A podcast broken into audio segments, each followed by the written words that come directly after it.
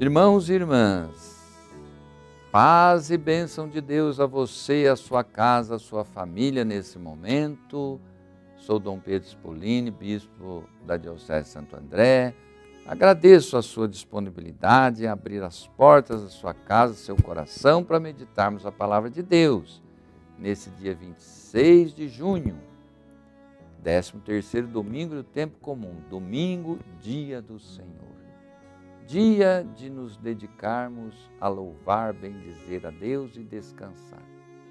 O evangelho de hoje é Lucas capítulo 9, 51 a 62. Vamos ouvir a palavra do Senhor. Enquanto caminhava, um homem disse a Jesus: Senhor, te seguirei para onde quer que vás. Jesus replicou-lhe: as raposas têm covas e as aves do céu ninhos. Mas o filho do homem não tem onde reclinar a cabeça. O outro disse: Segue-me. A outro, Jesus disse: Segue-me. Mas ele pediu: Senhor, permite-me ir primeiro enterrar meu pai. Mas Jesus disse-lhe: Deixa que os mortos enterrem seus mortos. Tu, porém, vai e anuncia o reino de Deus. Um outro ainda lhe falou: Senhor, te seguirei, mas permite primeiro que me despeça dos que estão em casa. Mas Jesus disse-lhe: Aquele que põe a mão no arado e olha para trás não é apto para trabalhar pelo reino de Deus. Palavra da salvação. Veja bem, irmãos e irmãs, você é batizado consagrado para seguir Jesus.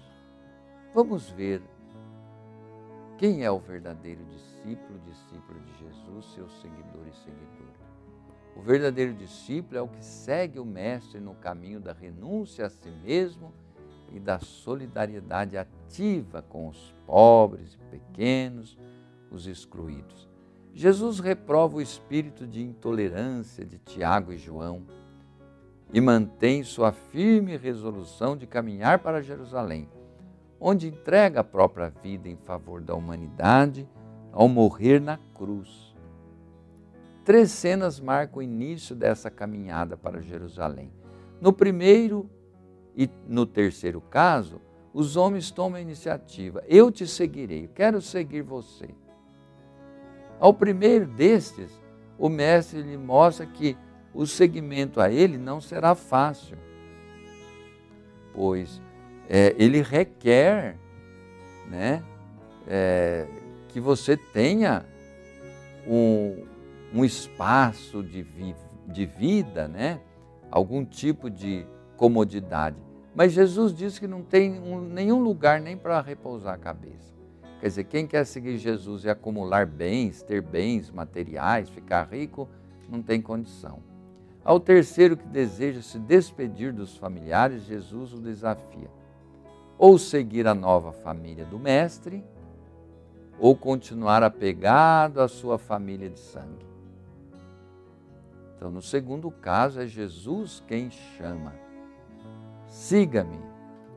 Então, o diálogo com os três possíveis seguidores demonstra a prioridade do reino de Deus. Nas três situações requerem-se prontidão, desprendimento de outros vínculos, disposição para enfrentar o desconforto, em vista da nova vida do reino de Deus. Então, o discípulo de Jesus, a discípula de Jesus, é alguém decidido por Ele para enfrentar o que der e vier na confiança da presença, da proteção, do amor de Cristo. Queridos irmãos e irmãs, somos seguidores de Jesus. Não desanimemos diante da dificuldade. Consagremos a Ele nossas preocupações. Pensemos nele e o que é difícil ficará fácil. Queridos irmãos e irmãs, o segmento de Jesus tem muitos desafios, mas nos traz muita alegria porque Jesus é o caminho, a verdade e a vida.